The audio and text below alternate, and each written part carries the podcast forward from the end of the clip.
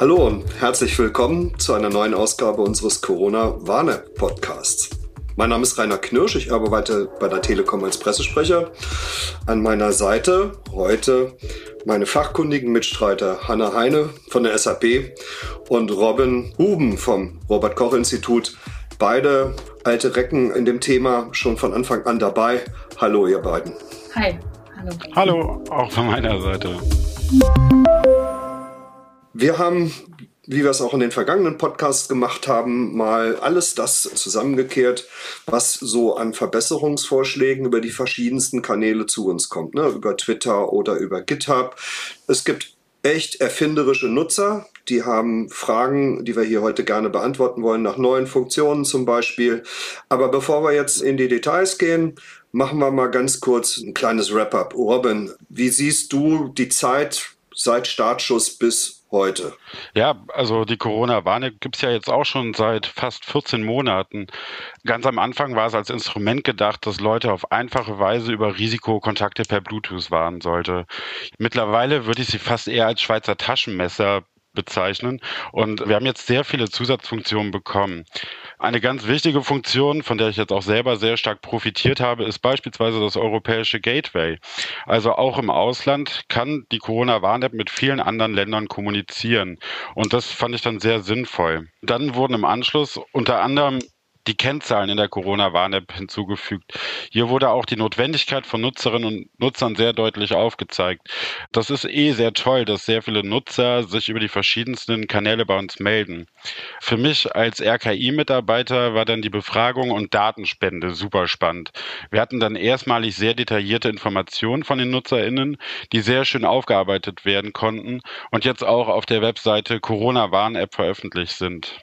Mittlerweile machen über 11 Millionen Personen nehmen daran teil, ihre Daten aktiv uns bereitzustellen. Über solche Funktionen wie Eventregistrierung und das digitale Impfzertifikat sprechen wir dann bestimmt auch später nochmal. Na, und die Zahlen sprechen ja auch für sich. Also wir sind inzwischen bei mehr als 32 Millionen Downloads und fast eine halbe Million Menschen haben nach einem positiven Test andere über die App gewarnt. Das sind eben auch eine halbe Million äh, mal Infektionsketten, die unterbrochen worden sind. Und das ist ja genau das, was die App leisten soll und was wir wollen. Und es gilt auch immer noch, jeder, der mitmacht, ist super und man kann sich immer gegenseitig wieder überzeugen, weil Corona ist ja leider noch nicht vorbei. Anna, danke. Roman, du hast eben von einem Schweizer Taschenmesser gesprochen. Das zielt ja auf die jetzt unzählig dazugekommenen Funktionen der Corona-Warn-App ab.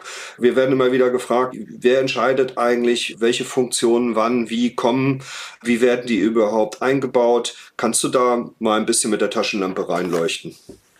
Ja, gerne. Also die Kommunikation mit der Community ist für uns alle, glaube ich, ein sehr wichtiges Anliegen und das schon seit Anfang an. Informationen und Ideen kommen ja auf verschiedensten Kanälen zu uns. Einerseits über die Hotline. Es gibt ja dieses Funktionspostfach der Corona-Warn-App, wo auch sehr viele Informationen hingeschickt werden und auch ein sehr großer Teil auf der Entwicklerplattform GitHub. Wir versuchen ständig mit der Community zu interagieren und denen auch Feedback zu geben.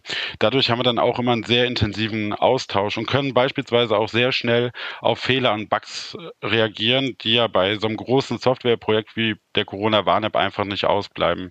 Also ich glaube, GitHub hat sich auch in diesem Zusammenhang als ganz große Stärke herauskristallisiert. Über den Kanal sind über 17.000 Softwareänderungen an uns herangetragen worden. Es gibt mehr als 2000 Codeentwicklungsstränge, die angestoßen wurden. Was auch sehr spannend ist, die Community hat auf GitHub in Eigeninitiative einen QR-Code-Generator für Event-Check-ins erstellt. Und ähm, der ist dann auch auf der Webseite der CWA Corona-Warn.app ähm, dann auch eingebaut worden. Dadurch kann man jetzt sehr leicht QR-Codes ausdrucken und dann auch aufhängen in den entsprechenden Event-Locations. Also ich würde sagen, die Community ist für die Entwicklung der Corona-Warn-App ein ganz, ganz zentraler und wichtiger Faktor. Wir versuchen ja eigentlich auch ständig überall, wo es geht, auf die Anfragen oder die Fragen von Nutzerinnen und Nutzern einzugehen. Das zeigen also Funktionen wie das Kontakttagebuch, die Infektionsstatistiken, Eventregistrierung, Zertifikate für Familienmitglieder. Das waren alles Anregungen, die wir bekommen haben von den Nutzerinnen und Nutzern. Und auch jetzt in Version 2.9, die dann demnächst mal kommen wird, da wird die Stellvertreterwarnung kommen. Das wurde auch von vielen Nutzern angesprochen und gewünscht. Ja, und auch einige Vorschläge, die wir über Twitter bekommen haben, jetzt über unseren Aufruf auf unserem Account Corona-Warn-App. Da prüfen wir und schauen, ob wir die umsetzen können. Und das ist ja auch das Tolle an Open Source generell, dass halt jeder einen Vorschlag machen kann zur Verbesserung, der dann vielleicht auch umgesetzt werden kann. Ja, viele Vorschläge sind ja schon umgesetzt. Man kam ja zeitweilig auch kaum hinterher, was alles an neuen Funktionen reingegangen ist. Ein paar hast du schon genannt, Hanna. Vielleicht können wir noch mal ein bisschen genauer hingucken. Machen wir es mal so. Ich gebe ein kurzes Stichwort vor und einer von euch beiden, vielleicht immer abwechseln, sagt kurz was dazu und dann gehen wir mal rein in die Funktion. Fangen wir mal an mit dem Dashboard beispielsweise, Hanna. Okay, das Dashboard, das ist eine äh, sehr coole Zusatzfunktion. Das haben wir jetzt seit Version 1.11. Jetzt sind wir gerade bei 2.7. Und das kam auch auf Wunsch der Nutzerinnen und Nutzer mit lokalen Statistiken. Das heißt, Leute, die zum Beispiel pendeln oder mehrere Lebensmittelpunkte haben, können dann mit der App das Infektionsgeschehen an mehreren Orten gleichzeitig im Blick haben. Ich finde das selber auch super praktisch. Man kann bis zu fünf lokale Statistiken hinzufügen. Stichwort digitales Impfzertifikat, ein Thema fürs RKI Robin. Genau, das digitale Impfzertifikat wurde von IBM entwickelt und wird jetzt auch schon seit längerer Zeit in der Corona-Warn-App dargestellt. Was mir auch nochmal wichtig ist, hier in diesem Rahmen zu sagen, ist, dass nur eine Sichtkontrolle des digitalen Zertifikats nicht ausreichend ist. Also meine Bitte an Laden- und Restaurantbesitzer, zum Check des digitalen Impfzertifikats die Kopfpass Check App zu nutzen, um sicher die Gültigkeit prüfen zu können und vielleicht auch nochmal eine spannende Zahl. Bisher sind schon mehr als 96 Millionen digitale Impfzertifikate ausgestellt worden. Das ist eine Menge. Ich glaube, Schnelltests werden in Deutschland auch sehr viele gemacht. Die verarbeitet die Corona-Warn-App auch. Hanna, was kannst du uns zu den Schnelltests sagen? Genau, da hat die App gleich zwei verschiedene Funktionen quasi. Also einmal kann man bundesweit Schnelltestanbieter finden per Postleitzahlsuche, also ganz direkt in der Nähe. Und die Ergebnisse der Schnelltests können dann ganz einfach in die App eingebunden werden. Kann man das halt vorzeigen, wenn man irgendwie irgendwo hingeht. Nächstes Thema, Event checken. Robin, ich gehe irgendwo in die Berliner Gastronomie und das kennen wir inzwischen alle, wir checken uns ein. Wie sieht es da aus? Genau, also das Event-Check-In wurde im Frühling dieses Jahres eingeführt und sollte auch dazu beitragen, dass Gesundheitsämter entlassen werden. Denn mit ein paar Klicks kann man sich zum Beispiel auch auf einer Veranstaltung dann einchecken. Und hier geht es dann ganz besonders nochmal darum, der Rolle der Aerosole Genüge zu tragen. Denn in geschlossenen Räumen ist vielleicht hin und wieder das Bluetooth-Signal nicht ausreichend. Das Taschenmesser, ich komme nochmal zu dem Stichwort zurück, hat ja eine ganze Anzahl von Werkzeugen. Wir haben jetzt mal einige eben beleuchtet bekommen. Viele Werkzeuge, aber reicht das alles, Hanna, damit wir was gegen die vierte Welle machen können, die jetzt ja zweifellos wieder begonnen hat? Ja, auf jeden Fall. Die App hat ja nach wie vor eine zentrale Kernfunktion, nämlich das Warnen und damit das Unterbrechen von Infektionsketten. Und das hilft natürlich, die Virusausbreitung zu verlangsamen ich wiederhole mich da auch gerne, je mehr Nutzer die App hat, desto besser. Und genauso wichtig ist es dann aber natürlich, positive Testergebnisse dann auch tatsächlich zu teilen und damit dann andere wirklich zu warnen. Denn erst dann ist halt die Funktionskette der App auch bis zum Ende durchgelaufen und dann können wir die Stärke halt voll ausspielen. Kommen wir nochmal zurück zur Community. Spielt eine wichtige Rolle, ja.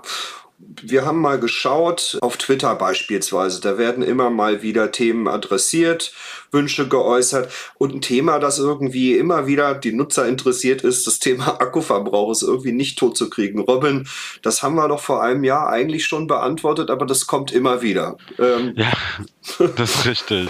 Äh, das, das Thema taucht immer mal wieder auf, aber es wurden sehr viele Tests gefahren, auch von unseren Projektpartnern.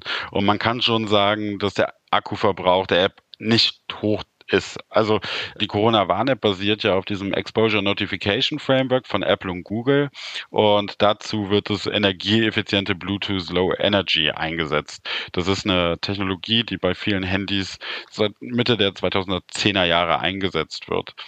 Man kann auch sagen, der Akkuverbrauch der Corona-Warn-App teilt sich in zwei Faktoren.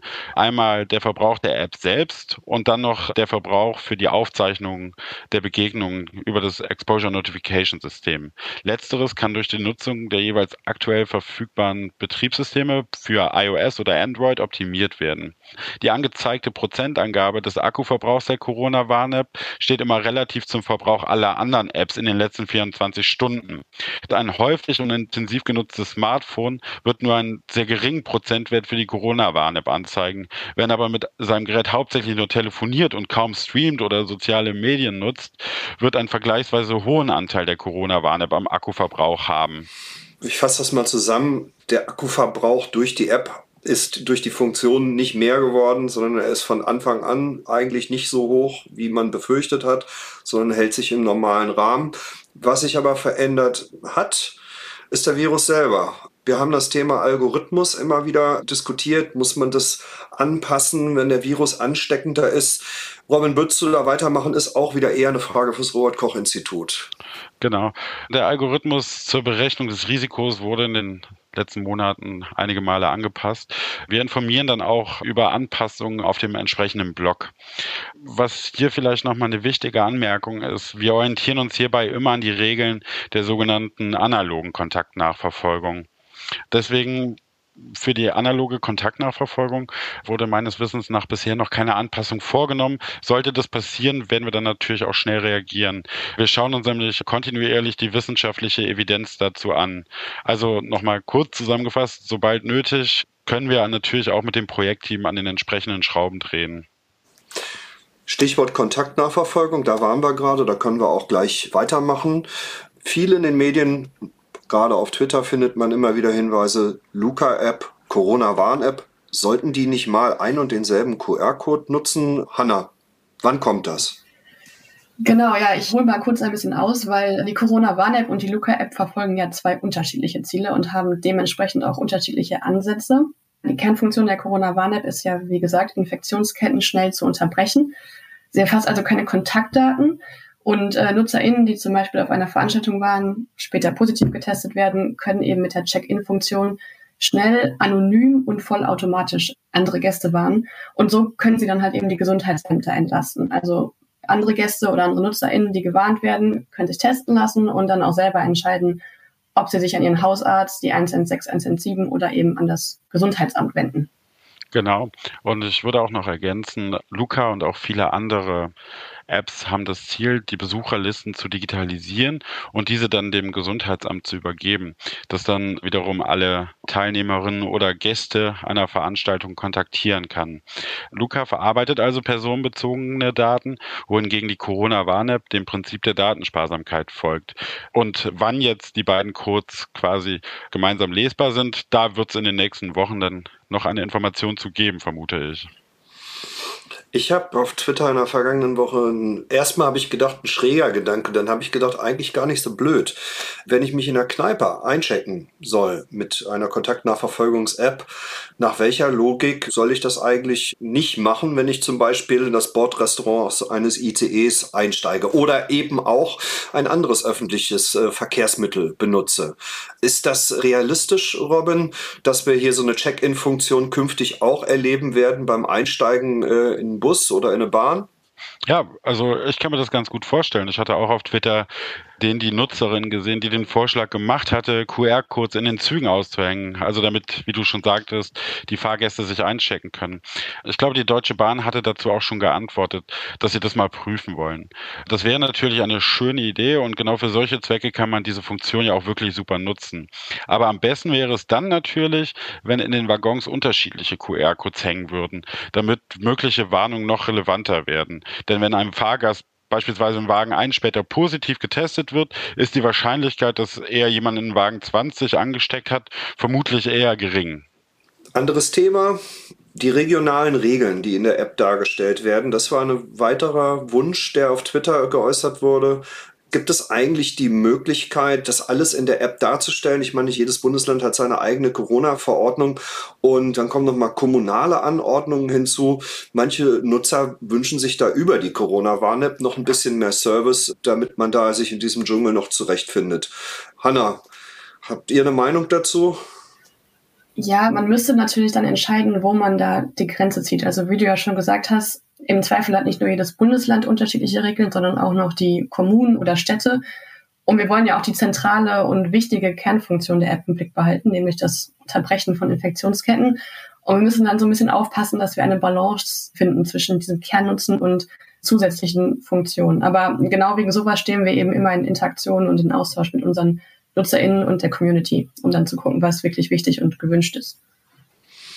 Und dank des Austausches mit der Community haben wir den heutigen Fragenkatalog zusammengestellt. Wir sagen, glaube ich, seitens des Teams Corona Warnep heute mal Danke in die Kanäle hinein. Eure Anregungen sind total wertvoll. Wir prüfen das alles. Es geht also nicht irgendwo ins Nirvana, sondern wir setzen uns damit auseinander. Das wird dann mit dem Robert Koch Institut besprochen und manches davon, wie wir heute gelernt haben, wird dann am Ende auch in die App eingebaut. Das war eine Menge Holz heute. Hanna, Robin, danke, dass ihr dabei gewesen seid. Macht mit euch immer viel Spaß. Vielen Dank. Kann ich nur zurückgeben.